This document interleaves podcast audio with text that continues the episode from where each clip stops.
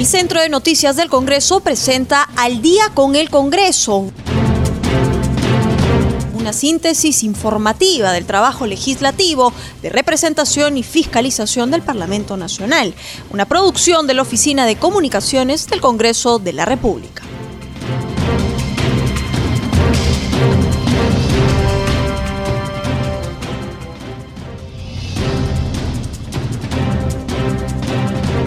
Buenas noches, bienvenidos al programa Al Día con el Congreso, una producción de CNC Radio del Congreso y transmitida por Radio Nacional. Los saluda Rómulo Vargas y estoy en compañía de Anaís Uceda para acompañarlos en esta hora informativa. Hola Anaís, ¿cómo estás? ¿Qué tal?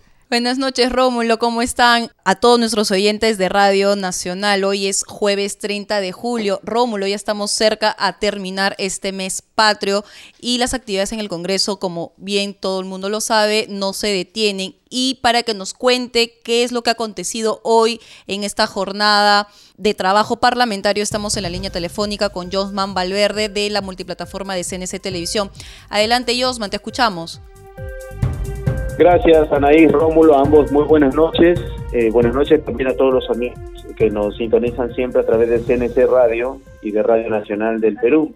Tenemos eh, información para compartir. Antes, eso sí, dando cuenta que ya se ha publicado la convocatoria correspondiente para que mañana, desde las 3 de la tarde, se reúna el Pleno del Congreso en esta sesión virtual. Eh, mañana hay convocatoria y entre los temas de agenda que se ha considerado, que también se encuentra publicado en el portal institucional, figura tema de la conformación de una comisión que va a tener como tarea principal elegir a los miembros del Tribunal Constitucional. Esto entonces desde mañana o mañana, desde las 3 de la tarde.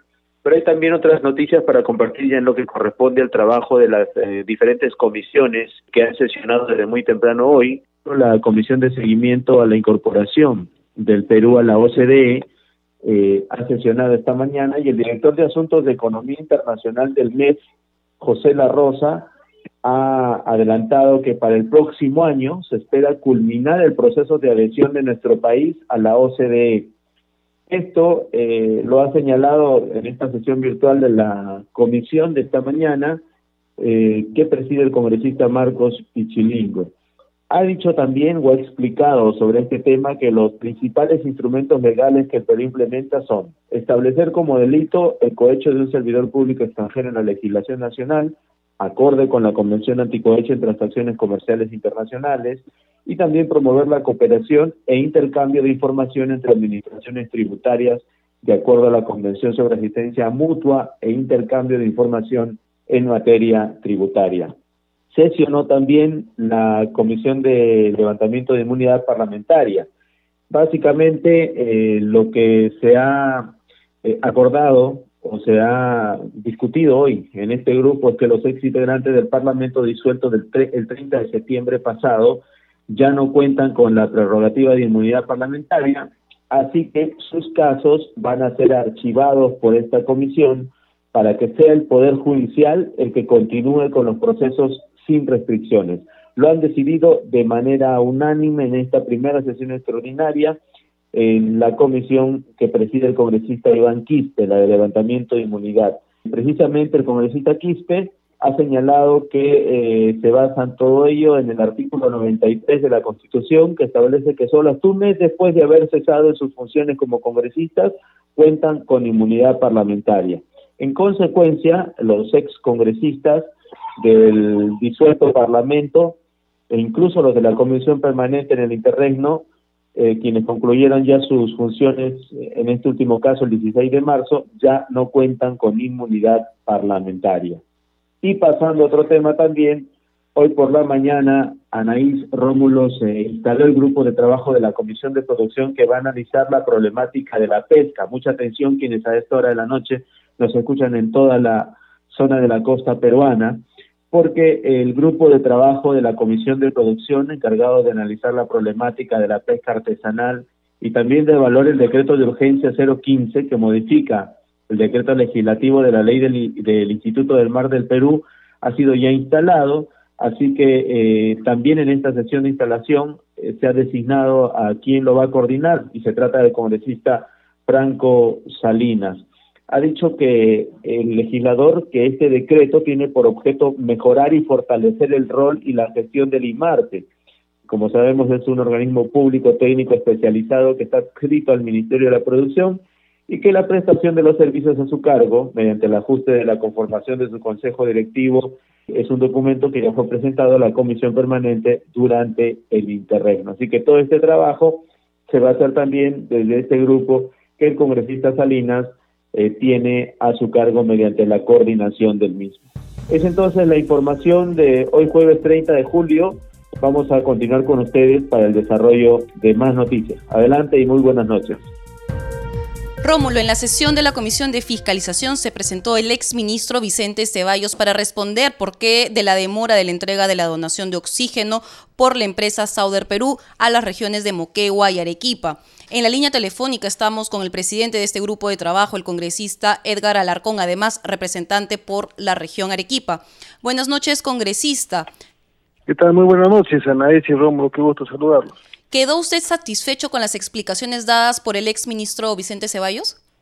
Para nada, o sea, no, no, no fue muy muy clara su, su posición. Pensábamos que ella venía a reconocer que hubo un, eh, hubo un descuido, por lo menos eh, de su despacho, hacer un seguimiento de, manera, pues, eh, de manera eh, clara, pues, como ameritaba la situación, un tema de emergencia, un elemento tan vital que es el oxígeno y no fue así, ¿no? Eh, lo que hemos escuchado es decir, yo no soy responsable, responsable en todo caso es Senares y todo es Senares, Senares, Senares, ¿no?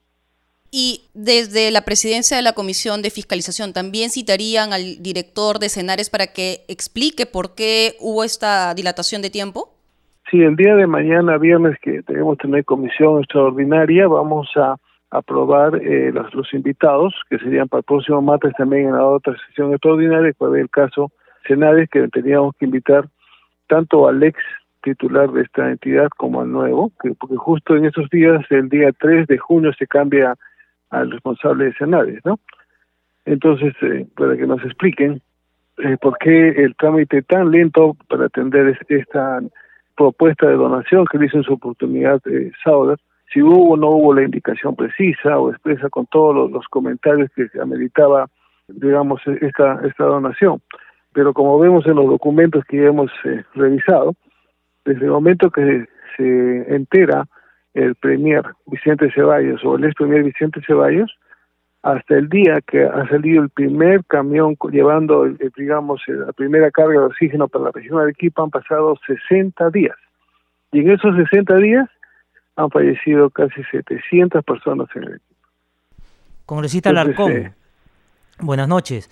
Congresista, sabemos que el primer el preinforme del caso Swing acordó ampliar el plazo. Hoy se conoció otro hecho similar al caso del cuñado del presidente de Vizcarra, Freddy Herrera, y me refiero a la buena pro del padre y hermano de la ministra María Antonieta Alba, justamente en el programa subsectorial de irrigación del Minagri, mismo organismo ¿no? que contrató al señor Freddy Herrera. ¿Qué opinión le merece este nuevo caso? Y además también la comisión investigará este presunto contrato irregular.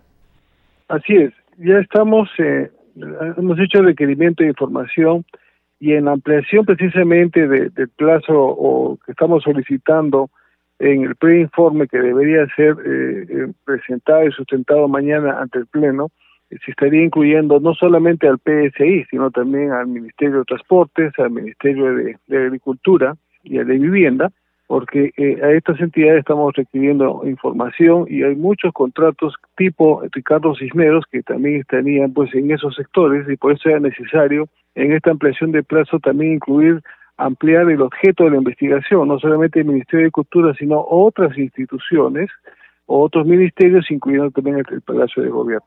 Congresista Alarcón, y me quiero referir a los dos últimos casos que ha mencionado Rómulo tanto el caso del cuñado del presidente Vizcarra, el señor Freddy Herrera, y este nuevo caso que involucra a la señora María Antonieta Alba, a sus familiares.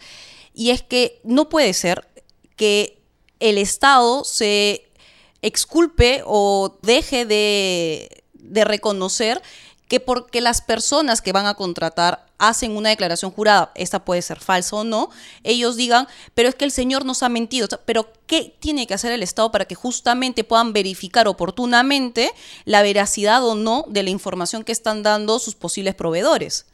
Precisamente eso nos ha llevado como Congreso y hay dos eh, iniciativas legislativas, uno del despacho del congresista eh, Guillermo Aliaga y, otro del primer vicepresidente que ha llegado a la comisión donde hemos hecho eh, nuestra, estas propuestas donde estamos solicitando que tanto la, la declaración de intereses y la declaración de ingresos, bienes y rentas sea administrada por la Contraloría y también no solamente administrada y que lo pongan transparente, de manera transparente pues en, las redes y también sean fiscalizadas y verificadas por la Contraloría.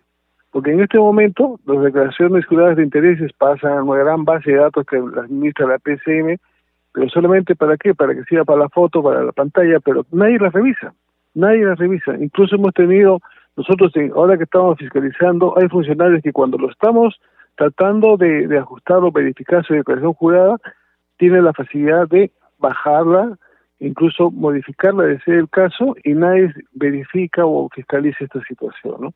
Entonces es necesario que la Contraloría en esta situación también intervenga, pero no solamente por el ánimo de transparentar, sino también por fiscalizar, ¿no? Sí, justamente pero los sistemas que tiene la Contraloría o que podría tener la Contraloría, esas también tienen que ser compartidas con las áreas competentes de cada institución pública para que ellos también puedan prever que el posible contrato que estarían haciendo puede estar incurriendo en alguna norma ya estipulada en, nuestro ordenamiento jurídico. Así es. Ahora ya la tecnología permite pues, cruzar todas las diferentes bases de datos, registros públicos, RENIEC, SUNAT, aduanas, migraciones, y fácilmente se puede cruzar información de estas que está en estas declaraciones juradas y tomar una decisión si lo quieres contratar o no. De repente si una persona que es familiar debe salir ahí porque tiene la base de datos de la RENIEC y inmediatamente emitir una alerta, ¿no? Antes de hacer los contratos correspondientes. El presidente Vizcarra en una entrevista a TE Perú sostuvo que las acciones a desarrollar sobre lo expuesto el 28 de julio lo presentará el ministro Pedro Cateriano. ¿Cuál es su impresión sobre las medidas anticorrupción? Bueno, eh, el mensaje del 28 de julio particularmente yo opino de que ha sido muy vacío, muy vago en su contenido. Pensaba que iba a empezar su mensaje diciendo reconocer, hacer un mea culpa, un tema de autocrítica, pero eh, al final, en, las casi dos horas que, nos ha llevado este mensaje en este año, no ha habido pues nada nuevo aparte de lo que ya estábamos acostumbrados a escuchar eh, día a día en su mensaje que daba inicialmente en emergencia sanitaria, ¿no? Entonces, eh, lo único nuevo para mí ha sido ahí que, se va a ver el tema de la formalización, en los temas de las propiedades prediales, las propiedades que son formales en este momento, y los bonos, ¿no? Pero no hay, no hay nada bueno pensábamos escuchar cómo se va a reactivar a los pequeños y medianos empresarios, cómo se va a apoyar a estos grandes grupos de personas que en esta emergencia sanitaria han quedado relegadas, no, han recibido ningún tipo de apoyo, especialmente los que se dedican al negocio informal, cómo íbamos a apoyarlos, este gran grupo de personas que en el Perú sobrepasan pues el 50% de la población que es económicamente activa. Entonces, ante este vacío, esperamos que el día lunes que se presente el gabinete, de repente va a ser ahí una especie de va a ir a aclarar lo que lo que ha querido decir el presidente y, nosotros estaremos pues hablando si le damos la confianza o no. Justamente congresista y me voy a referir al, a la pregunta que le hizo Rómulo. En materia anticorrupción, este ha sido uno de los principales ejes que ha desarrollado este gobierno. Incluso se ha propuesto la creación de la Junta Nacional de Justicia, eliminando al antiguo CNM, entre otras cosas más como por ejemplo la reforma tanto en el Ministerio Público y en el Poder Judicial. Sin embargo, la percepción de eh, corrupción en nuestro país igual sigue al alza de acuerdo a Transparencia Internacional. ¿Qué espera usted escuchar por parte del ministro Cateriano para justamente el peruano de a pie tenga una nueva mirada hacia las instituciones públicas? En realidad la lucha anticorrupción, si queremos que sea efectiva en el tiempo, tenemos que lograr una sanción oportuna y efectiva, valga la redundancia. Lo que está pasando ahora es que podemos pregonar, decir, lo voy a caracterizar por luchar contra la corrupción, pero cuando llegamos a, a denunciar y llegamos a las instancias correspondientes como Ministerio Público y Poder Judicial, esto no se plasma pues en sentencias, que de alguna manera castiguen a los verdaderos responsables y que quede de alguna manera como ejemplo, ¿no? Creo que con eso vamos a reducir en el tiempo la, corrupción, pero eso no está pasando en el país, ¿no? Estamos trabajando mucho con la parte literal, hablamos mucho, pero no, llegamos pues a, plasmarlo en resultados. Entonces, me parece que nuestro primer eh, cateriano ese día se, que, que va ante el Congreso debe comprometerse drásticamente a todos los responsables que hayan con indicios de corrupción, sacarlos inmediatamente digamos, de los trabajos o de, o de las responsabilidades que tienen el sector público. Y debe empezar incluso antes de ir al Congreso cambiando la cartera de educación porque no puede ser posible que se caiga un gran proceso donde están esperando todos nuestros hijos a nivel nacional sus tablets para que puedan estudiar de manera remota, virtual, se cayó el proceso y iniciar otro proceso va a significar que las tablets y estos equipos van a llegar a los hogares, estimo, pues en diciembre cuando ya se acabó el año escolar, ¿no? Congresista Alarcón, muy amable por sus apreciaciones a CNC Radio del Congreso. ¿ah? siempre atento a su llamada. Gracias. Anaís, hoy varias autoridades de la región La Libertad se reunieron con el presidente del Consejo de Ministros, Pedro Cateriano, para solicitarles un presupuesto adicional de 273 millones de soles para cubrir el pago de los profesionales de la salud y la adquisición de una planta de oxígeno, EPP y medicinas. Pero para que nos cuente a qué acuerdos llegaron, estamos en la línea telefónica con la congresista Tania Rodas, representante por la región La Libertad y de la fila de Alianza por el Progreso. Buenas noches, congresista Rodas. Muy buenas noches, Rómulo, y agradecer eh, por tu llamada para informar, sobre todo a mi región La Libertad, pues que aquí sus autoridades están como un solo puño, sus alcaldes, su gobernador y sus congresistas, luchando hoy por un pueblo que sufre la inclemencia del COVID-19 y sobre todo pues por prácticamente que lo ha relegado el Ejecutivo. Y hoy personalmente le mencionaron al Premier de la República, del Consejo de Ministros, para que atienda mi región la libertad respecto también a este presupuesto de los 273 millones que va a servir para pagar a los profesionales de la salud que están en primera línea defendiendo eh, frente a este virus mortal y también por el tema del oxígeno insuficiente y vemos formar grandes colas en mi departamento por la falta de este insumo. Al mismo tiempo, también se le, ha pedido que atienda, ¿no? El primer nivel de atención porque tenemos cerca de 83 puestos de salud y centros de salud que están totalmente abandonados en la región La Libertad. El presidente de la República ha mencionado que va a fortalecer el, primer nivel de atención, pero sin embargo solamente ha hablado de una partida de 20 mil millones de soles. Y eso es totalmente insuficiente, porque realmente lo que se necesita es el doble. Porque hasta el momento, mire, estamos ya culminando el mes de julio y hasta el momento estamos pues con un presupuesto que llega un poco o igual o más de 23 mil millones de soles. Entonces, mire, no culminamos el año, pero sin embargo el presidente nos ofrece 20 mil millones de soles. Entonces, esto pues es una burla a la inteligencia. Entonces, en ese sentido, le he dicho, ¿no? Al señor Cateriano que atienda pues a mi región la libertad, que no sea pues el patito feo del mapa del Perú que es una población que en este momento está sufriendo y sucumbe por falta de oxígeno y falta también ventiladores mecánicos. Se comprometió también a ver el tema de los ventiladores mecánicos para los principales hospitales de mi región La Libertad. Justamente, congresista, queríamos saber cuáles fueron los compromisos del presidente del Consejo de Ministros con la región La Libertad. Él ha asegurado ese presupuesto adicional para el gobierno regional o es que desde la cartera del MINSA, desde el sector salud acá en el gobierno nacional, ellos van a hacer la adquisición y luego las donaciones correspondientes? Bueno, él se ha comprometido respecto a los uh, puntos importantes, como es el tema del oxígeno, el presupuesto, recurso humano y también el equipamiento de ventiladores mecánicos. ¿no? Se ha comprometido y nos dejó con su viceministro de Gobernanza Territorial para poder hacerle llegar todo el petitorio justamente de la problemática de nuestra región, porque él tenía una reunión en el Consejo de Ministros y que está preparando todo el tema para hacer su presentación de todo su gabinete ante el Congreso de la República.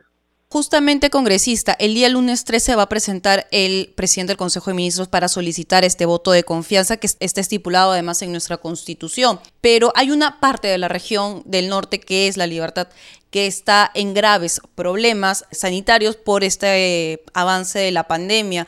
¿Cuándo cree usted que tendrán una respuesta clara por estos compromisos ya anunciados? Esperemos que sea este lunes 3, justamente, porque ya le alcanzamos la realidad de nuestra región y que lo diga pues en su mensaje a la nación y también ante el Congreso de la República. Esperemos que esta vez dé un mensaje claro y preciso frente a la problemática que tiene mi región La Libertad.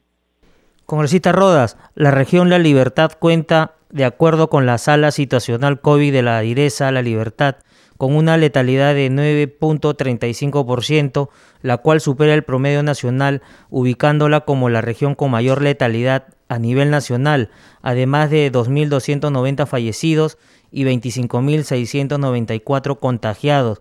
Han podido hablar con la ministra Massetti para que el MINSA evalúe un cambio de estrategia o que en su defecto intervenga la direza la libertad como se hizo en la región Arequipa? Personalmente ya he dirigido ya una carta, oficios a la ministra de Salud y al presidente de la República al respecto, haciendo saber justamente la tasa de letalidad que es superior a todas las regiones del país y que no ha sido considerada la libertad. Y hoy le hemos dicho al Premier. Entonces, ellos saben, ellos conocen cómo está la región La Libertad, porque ellos tienen diferentes ministros que los han asignado por regiones, así que ellos conocen perfectamente cuál es la realidad de mi región La Libertad.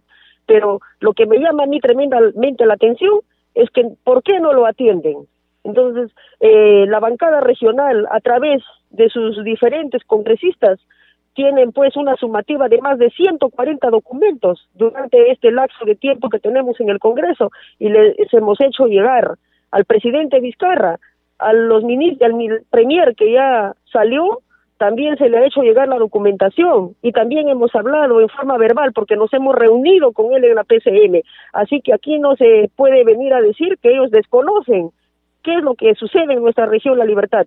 Pero ahora hemos venido ya con un solo puño, las autoridades municipales, el gobernador regional y sus congresistas, porque no hay otra forma que nos escuchen. Yo creo que ya llegó el momento eh, de hacer unidad para que sea escuchada nuestra región. Y no entendemos hasta el momento, yo no me explico por qué mi región La Libertad solamente, de acuerdo al decreto de urgencia el 066, solamente le han asignado 128 balones de oxígeno. Eso es inaudito.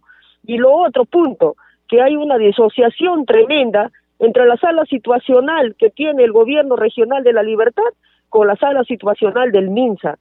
Yo he pedido una explicación ya mediante también una carta a la ministra Pilar Macetti para que nos diga qué es lo que está ocurriendo y al parecer también esto sucede con otras regiones.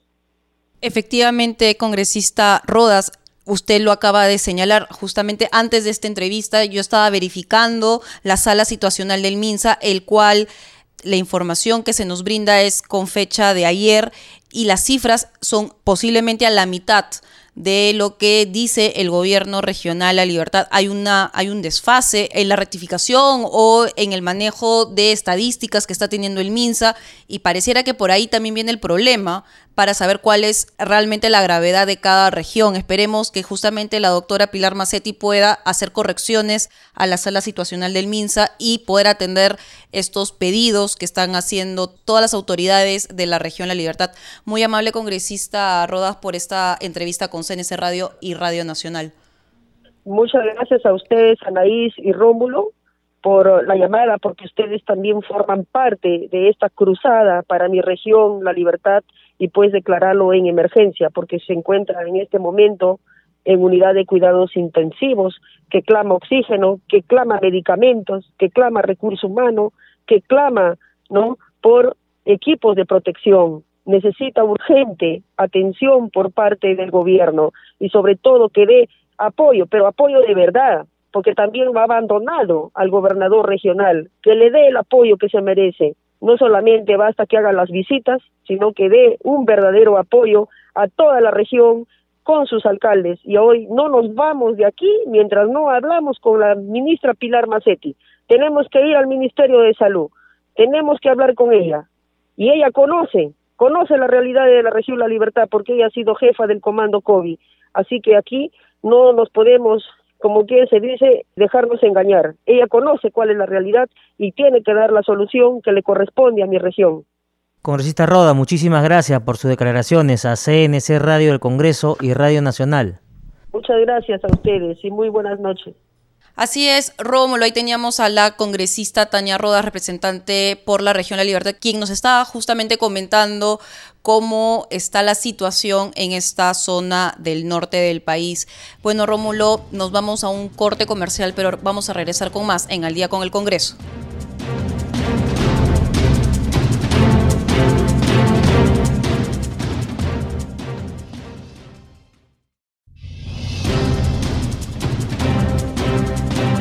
Estamos de regreso en Al día con el Congreso, Rómulo, y a esta hora de la noche vamos con nuestro bloque Congreso Regional. Congreso Regional. En Cusco, el congresista de Unión por el Perú, Rubén Ramos, llegó hasta la provincia de Espinar, donde la población continúa acatando una huelga indefinida contra la minera Atapancay por un bono solidario que les permita sobrevivir a la crisis económica que trajo la pandemia. El parlamentario se reunió con los manifestantes. El segundo documento, hermanos, es que hemos solicitado y vamos a exigir cada rato llamando que ya en qué momento nos va a entregar un informe detallado, completo, desde 2003 que se ha suscrito el convenio marco, año por año, al Ministerio de Economía y la SUNAT, cuántas utilidades han tenido esta empresa. En Pucallpa, la congresista por el FREPAP, Nelly Guamaní, inauguró su oficina descentralizada para recibir las propuestas y denuncias de los ciudadanos. De esta manera busca reforzar su trabajo de representación.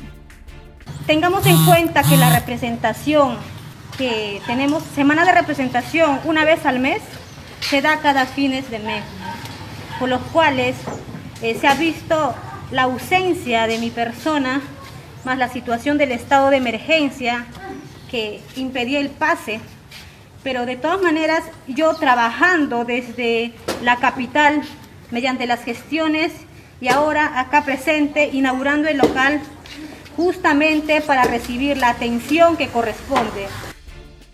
El local está ubicado en Pucallpa, provincia de Coronel Portillo, región Ucayali. La parlamentaria invitó a los ciudadanos a acercarse a este lugar para compartir sus inquietudes. Para todos mis hermanos ucayalinos, estamos en la avenida Bolognesi del kilómetro 7200, Manzana M, lote 5. Pueden ustedes acercarse, eh, sacar citas, coordinaciones, presentar oficios, solicitudes, estamos para recepcionar.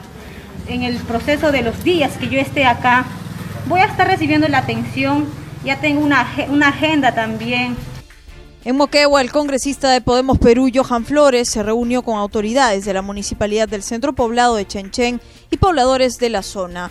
En el encuentro brindó detalles del proyecto de ley 5780, ley que declara de interés nacional y necesidad pública la creación del distrito Antonio Brac Eg. Además, recogió las demandas de los asistentes, las mismas que serán canalizadas a las autoridades correspondientes. Rómulo, uno de los problemas que trajo este confinamiento producto por el avance de la pandemia ha sido o se ha centrado en el servicio educativo para los más pequeños de la casa. Justamente durante esta crisis el presidente Martín Vizcarra había dado un gran anuncio de entrega de más de un millón de tablets 20 mil cargadores solares y medio millón de planes de datos móviles para beneficiar a cerca de un millón de estudiantes y 90 mil docentes a nivel nacional. Ayer se conoció la cancelación de esta adquisición por parte de, de la empresa que no cumplió con el proceso que determina la ley, no presentó esta carta fianza. Pero recordarás, Rómulo, que en el discurso de 28 de julio el presidente había anunciado que el 96% de las familias peruanas habían reportado que sus hijos acceden al programa Aprendo en Casa. Pero para que nos dé su opinión y su diagnóstico sobre este problema que está suscitando en el sector educación.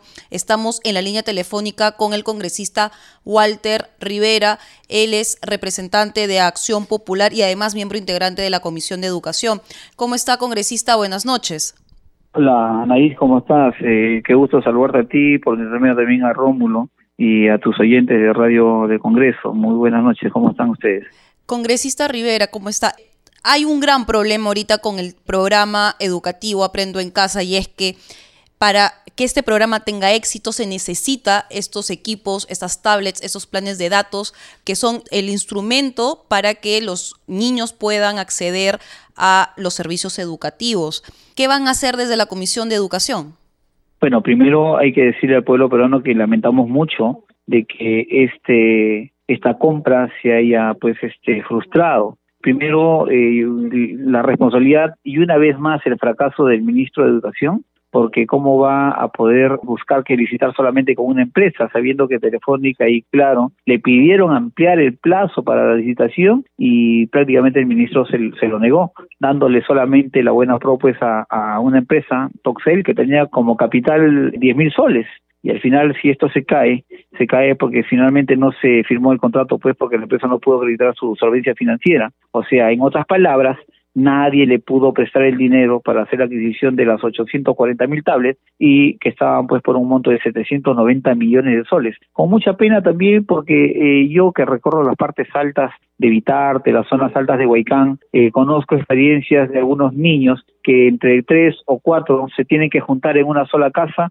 y poder eh, llevar pues este el programa de Aprende en Casa con un teléfono prestado de un vecino o de un padre entonces, los niños han estado haciendo algunos esfuerzos en las zonas rurales, me imagino que mucho más, y ahora no van a tener sus tablets, que fue pues eh, lanzado, manifestado con bombos y platillos por el presidente, y hoy es un fracaso más haberse conocido eh, que no se va a dar esta adquisición, ¿no? Justamente, congresista, y es que hoy día y durante toda esta semana hemos visto las imágenes en diferentes medios de comunicación, cómo los niños están muy decepcionados de no poder tener acceso a la educación, dado que en primer lugar no cuentan con eh, el equipo tecnológico o si tuvieran no tienen el acceso al Internet, dado por uno, carencia de eh, adquisición de planes de datos o el otro es que por la ubicación donde se encuentran no llega bien esta conectividad.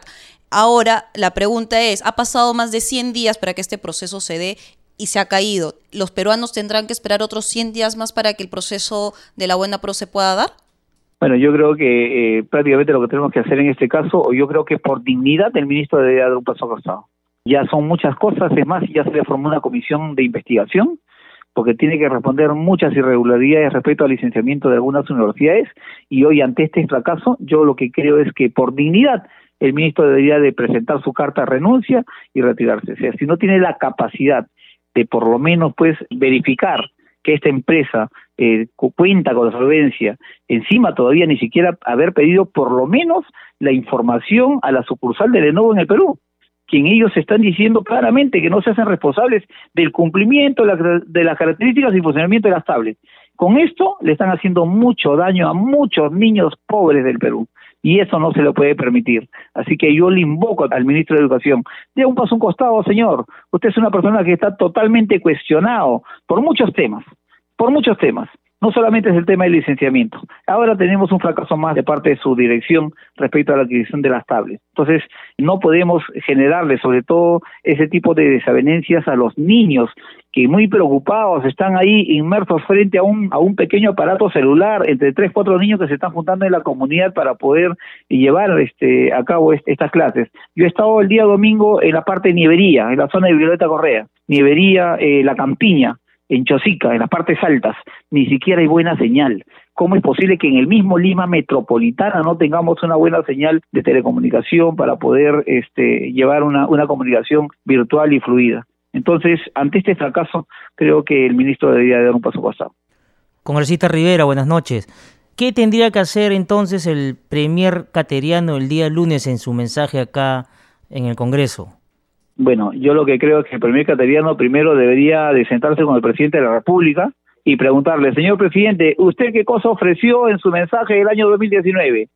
Ya, esto, esto y esto, los colegios bicentenarios, los hospitales. Dígame, ¿cuántos ha construido de los colegios bicentenarios que usted ofreció? Dijo mil colegios al año 2021. ¿Cuántos va, señor? ¿Ya va por el 50%, el 30%? Primero que haga un análisis de todo lo que el señor presidente ofreció y lo que ahora viene nuevamente a ofrecer. Entonces, solamente de, la, de las bocas del señor eh, presidente Martín Vizcarra salen promesas y promesas y no se cumple nada. Salió la promesa, por ejemplo, de las tablas también no se cumplió. Salieron las promesas de, colegios bicentenarios, con toda la, la, infraestructura para, para darle dignidad en educación a los niños, no se está cumpliendo ninguno. Aquí en Lima Metropolitana, por ejemplo, aquí en, Lima Este, son 10 colegios. Estamos hablando de colegios de Huaycán, de González Prado, estamos hablando de Marco Puente Llanos, en Vitarpe de Elmira El Pando, de Leoncio Prado, y esos colegios hasta ahora siguen igual. Es más, las municipalidades han hecho los esfuerzos para darle los lugares donde se van a trasladar de manera momentánea. Sin embargo, hasta ahora, cuando conversamos con los directores, todos ellos se sienten fracasados y es más, han invertido dinero para poder cercar algunos sectores y puedan trasladarse y prácticamente los padres pues se sienten totalmente decepcionados. Yo creo que el premier primero debería hacer un análisis de qué cosas no se ha cumplido y cuáles son los esfuerzos que van a hacer ahora para cumplir sus compromisos, sus compromisos que han salido de la boca del presidente de la República. Y luego recién hablarnos sobre su pacto Perú. El pacto Perú yo lo veo y lo estoy sintiendo que es como un chantaje que nos pretenden dar. Y es más, estamos notando ahora que algunos diarios, algunos medios de comunicación están tratando de decir, a ver, qué partidos políticos se van a, pues, están, eh, están de acuerdo con el Pacto Perú. ¿Cuál Pacto Perú? Si todo un fracaso ha sido el tema del COVID. Nos han venido paseando con una serie de medidas que finalmente han fracasado. Nos hablaron, por ejemplo, de las vacunas de, neumococo, que el, que el presidente ahora ha dicho que se ha atendido una serie de, de millares de, de, personas de la tercera edad, cuando es mentira. ¿Por qué? Porque el primer día que se aplicó el tema de la normativa para poder vacunar por neumococo, al siguiente día se frustró porque iba a propiciar más contagios. Se dijo, por ejemplo, el tema de que iban a salir un día los hombres, un día las mujeres, y después a la siguiente semana se anuló. ¿Por qué? Porque sabemos que el presidente durante toda la pandemia ha estado haciendo puros experimentos con la sociedad peruana, y eso no se le puede permitir. Ahora que ya estamos a menos en Lima, ya se está reactivando en parte el tema de las restricciones sanitarias. Lo que sí tiene que velar ahora el presidente es por las regiones que están rebrotando el COVID. Ahí está Arequipa, por ejemplo. En Arequipa estamos ahí totalmente infectados, ahora se viene Huánuco que también nuevamente comienza el rebrote, se viene Ica, entonces tiene que tomar algunas medidas que realmente sean efectivas. Espero que el Premier pues ahora sea un buen consejero para el presidente y no esté cometiendo errores. Muy amable congresista Rivera por estas apreciaciones y esperamos todos los peruanos para saber qué acciones va a tomar el ministro Pedro Cateriano y qué va a anunciar ante la representación nacional este lunes 3, día que va a solicitar el voto de confianza ante el Congreso de la República. Muy amable congresista Rivera. Muchísimas gracias. Yo lo que sí le pediría a ustedes y por su intermedio al primer cateriano que antes de que se presente el día lunes solicite a estos ministros que están cuestionados para que pongan su cargo a disposición. Muchísimas gracias. Un saludo para todos. Anaís, recordarás que ayer en este programa el viceministro de Agricultura, Jaime Salomón, nos contaba que uno de los retos a desarrollar por este o el próximo Congreso es analizar si el proceso de descentralización está cumpliendo los objetivos trazados toda vez que los gobiernos subnacionales no están ejecutando óptimamente su presupuesto de inversión pública. Para que nos dé su opinión sobre este problema, estamos en la línea telefónica con el presidente de la Comisión de Descentralización del Congreso, el parlamentario Grimaldo Vázquez. Buenas noches, congresista. Gracias por atender nuestra llamada. Buenas noches, mi estimado periodista. Buenas noches con su digna audiencia. Aquí a su disposición para las interrogantes que crea convenientes. ¿Qué nos podría decir sobre este tema no que le estamos planteando? Mira, el, proceso de descentralización en realidad ha sido eh, prácticamente frustrado y se ha cortado todo el avance que tuvo hasta el año eh, más o menos 2012. de ahí para adelante se ha dejado en suspenso todas las competencias que ya fueron transferidas, fueron eh, totalmente eh, que tienen que ver con la parte administrativa. Sin embargo, la parte fiscal, la parte financiera no han sido transferidas a los gobiernos regionales. Evidentemente que ahora el, Ejecutivo tiene una ligera justificación en la ineficiencia y la ineficacia del accionar de los gobernadores regionales, pero eso no eh, eh, corresponde al, modelo de, descentralización del país, sino más bien a actitudes personales de algunos gobernadores regionales que eh, algunos de ellos están denunciados por actos de corrupción o en su defecto por no haber invertido adecuadamente y oportunamente los eh, fondos eh, del Tesoro Público que corresponde a cada región. Nosotros desde la Comisión de Descentralización, nosotros vemos esto como una obligación compartida del Ejecutivo como también los gobiernos regionales que no ha sido aclarada en este caso por el Ejecutivo en relación a las competencias transferidas y a las que no han sido transferidas. Entonces ahí hay un, cuello de botella que eh, lamentablemente no ha sido tocado por los gobiernos eh, ya últimos que han estado administrando el Estado peruano y que necesitamos en estos momentos, eh, precisamente generado por la crisis sanitaria que ha, desnudado esa falencia que hay de trabajar articuladamente los diferentes gobiernos, tanto nacional, regional como municipales, para que puedan llevar y atender de manera más eh, rápida y más eficiente a las necesidades básicas, fundamentalmente de salud y educación. Buenas noches, congresista. Justamente ha tocado un tema sensible y es la infraestructura sanitaria en nuestro país. Usted que es de la región de Amazonas, yo tengo en consideración un caso en el hospital de Moyobamba realizado en el gobierno del presidente regional César Villanueva, que es un elefante blanco. Lo mismo ha pasado en Cusco con el Hospital Lorena. Y así se están replicando en diversas regiones. Y es por eso que Rómulo le estaba planteando cómo se está llevando este proceso de descentralización presupuestalmente, financieramente, dado que cada vez tenemos más elefantes blancos en todas las regiones, pero no tenemos un servicio, por ejemplo, de calidad en el tema de salud. Efectivamente, eso es cierto, lo que usted manifiesta y es precisamente por el, lado de no estar especificado las competencias, tanto en los gobiernos regionales como en el, en el gobierno nacional. En el caso puntual de los hospitales que usted ha mencionado, que son 15 a nivel nacional, que prácticamente no funcionan a pesar de tener la infraestructura, eh, tiene que ver precisamente con, con ese cuello de botella que no ha habido la articulación necesaria como para poder articular el trabajo tanto del Ejecutivo como eh, de los gobiernos regionales. ¿Qué pasa ahí? De que evidentemente los proyectos salen de los gobiernos regionales, pero el financiamiento lo tienen que transferir a través de convenio el gobierno central. Entonces, en ese, en ese contexto, el gobierno central ha dejado de eh, realizar su función promotora, fundamentalmente en este caso que tiene que ver con el seguimiento y el control que debe hacer de la inversión del gobierno regional. Como el gobierno central también entra en el tema de ejecución de proyectos de inversión, entonces eh, prácticamente en paralelo con los gobiernos regionales, ninguno de ellos real, eh, o tienen implementado un sistema de seguimiento y control que haga pues eh, de que la inversión se ejecute con eficacia en, cualquier esfera del Estado, no solamente en el tema de salud, sino también en los demás sectores eh, como es agricultura, es vivienda, es transporte. ese es el problema fundamental de no haber definido eh, las competencias para cada nivel de gobierno. Y justamente, congresista, ¿cuál podría ser la solución desde el Parlamento? Tal vez sacar una ley donde se precise esta transferencia de competencias a los gobiernos subnacionales para que ellos a su vez puedan ejecutar de manera eficiente su presupuesto público? Sí, lo que pasa es de que eso ya es una responsabilidad del Consejo de Ministros.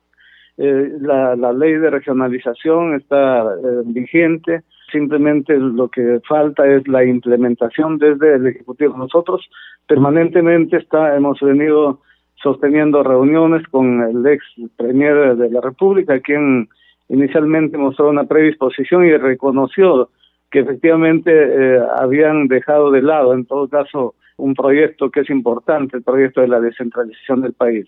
Esperamos de que es el nuevo Premier de la República asuma la responsabilidad histórica y continúe con este proceso de descentralización, que es la única eh, alternativa por el momento, por lo menos para poder responder adecuadamente y de manera oportuna a las crisis que se genera por cualquier situación del país, como es el tema, por ejemplo, de la pandemia. Si nosotros hubiésemos tenido un proceso de regionalización, por lo menos ya consolidándose, la respuesta hubiese sido diferente. No hubiese pasado lo que pasa ahora de que los gobiernos regionales responsabilizan al Ministerio de Salud y al gobierno central de la caótica situación que se vive en, las diferentes partes de nuestra patria y por otro lado el Ejecutivo responsabiliza a los gobiernos regionales. Entonces es un tema justamente eh, por eh, no haber precisado eh, cuál es el rol que le corresponde a cada nivel de gobierno y nosotros estamos en esa en esa mira. Por eso es que cuando en el mensaje del presidente de la República no eh, hubo eh, por lo menos un anuncio concreto en relación al tema de descentralización, nosotros hemos mostrado nuestra preocupación, pero tenemos la esperanza de que el Premier de la República, en el día que va a sustentar su informe en el Congreso de la República, eh, haga pues llegar, en todo caso, de manera específica, qué se tiene previsto en esta coyuntura política del final de, del gobierno y también del Congreso, de este Congreso de la República, para eh, la descentralización del país. Congresista Vázquez, un problema administrativo que ha traído el aislamiento social producto de esta pandemia es la incapacidad de presentar documentación a las diferentes instituciones públicas, municipios, servicios municipales, ministerios, etcétera. El grupo de trabajo que usted preside aprobó un dictamen que resolvería este problema. Para que nos dé mayores detalles, congresista, sobre el tema.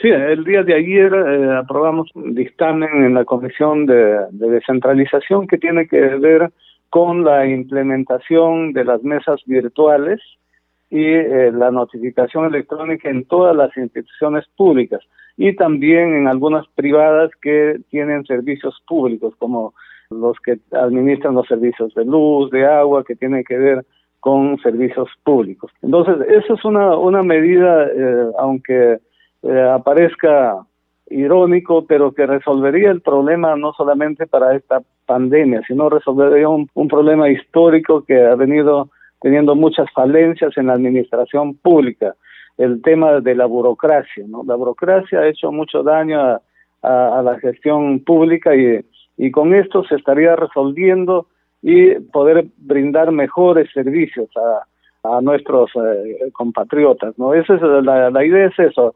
Entonces, eh, se tiene previsto de que ojalá el, Pleno apruebe como nosotros lo planteamos, de que en el lapso de seis meses el Ejecutivo ya tenga la posibilidad de encaminar y, exigir de que todas las instituciones públicas del, del Estado inicien a implementar sus mesas eh, virtuales, eh, como también a que la ciudadanía sepa de que la notificación electrónica tiene validez igual que como cualquier documento físico que se presenta en las instituciones eh, públicas y también privadas. Congresista Vázquez, muchísimas gracias por sus declaraciones a CNC Radio del Congreso y Radio Nacional. Bueno, agradecerle a usted eh, por la oportunidad y siempre haciendo una invocación al pueblo peruano de que nos mantengamos vigilantes, siempre eh, atendiendo las disposiciones del Ministerio de Salud y las, las recomendaciones para no poder generar mayor riesgo en nuestras familias y en nuestras vidas mismas. Eh, la situación del país es crítica en estos momentos y todos tenemos que cumplir con responsabilidad porque nuestra vida depende de cada uno de nosotros. Muchas gracias. Congreso en redes. Anaís, y a esta hora damos pase a nuestro segmento Congreso en redes. En la línea telefónica estamos con nuestra colega de la multiplataforma del Centro de Noticias del Congreso, Estefanía Osorio, para que nos cuente las actividades de los congresistas en las redes sociales. Adelante, Estefanía, te escuchamos. Buenas noches, Rómulo Anaís. Un saludo a los oyentes de Radio Nacional y CNC Radio del Congreso que nos escuchan a esta hora de la noche. Vamos a dar un breve repaso a las redes sociales de los congresistas. En Twitter, el congresista Alberto de Belaunde del Partido Morado compartió una advertencia. Señala en su post que el Ministerio de Salud pretendería modificar el reglamento de la ley del cannabis medicinal. Por ello, muestra el oficio que ha remitido a la ministra de Salud, Pilar Macetti, y señala en su mensaje que sigue a la espera de esta respuesta, debido a que toda modificación debe trabajarse de manera transparente y con participación pública. Un pedido similar hace la congresista de Unión por el Perú, Jessica Paza. En su cuenta de Twitter publicó un documento remitido a la ministra de Salud, Pilar Macetti, solicitando de manera urgente priorizar el pedido del Colegio Médico del Perú, sede Consejo Regional Puno, quienes manifiestan que las camas UCI y los ventiladores mecánicos no abastecen a esa región. Por otra parte, la congresista María Teresa Cabrera Vega, tercera vicepresidenta del Congreso, en su cuenta de Twitter, compartió imágenes de una reunión que sostuvo con representantes de la Federación Nacional de Trabajadores del Poder Judicial de la base del Santa Ancash. En este encuentro, escuchó sus pedidos y garantizó que serán canalizados a las instituciones correspondientes. Finalmente, hoy 30 de julio se celebra el Día Internacional de la Amistad y el congresista Walter Benavides compartió en su cuenta de Twitter este mensaje. Renuevo mi lealtad, solidaridad y compromiso con mis hermanos de Cajamarca. Son momentos difíciles, pero saldremos adelante. Si estrechamos nuestras voluntades y remamos en un solo sentido, señala el parlamentario. Bueno, Anaís Rómulo, eso fue nuestro segmento Congreso en Redes. Solo para recordarles a todos sus oyentes que siempre pueden mantenerse informados de las actividades parlamentarias, siguiendo nuestras redes sociales en Instagram, Facebook y Twitter. Nos encuentran como Congreso Perú. Adelante con ustedes en estudio. Gracias Estefanía por tu reporte y bueno Rómulo, ya no tenemos tiempo para más, solamente para recordarles que nuestro horario nacional es a partir de las 7 de la noche, con nosotros será hasta mañana. Muy buenas noches. El Centro de Noticias de Congreso presentó al día con el Congreso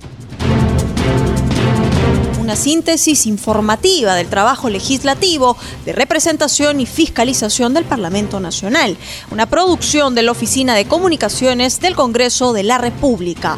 Los invitamos a visitar nuestras redes sociales y sitio web www.congreso.gov.pe.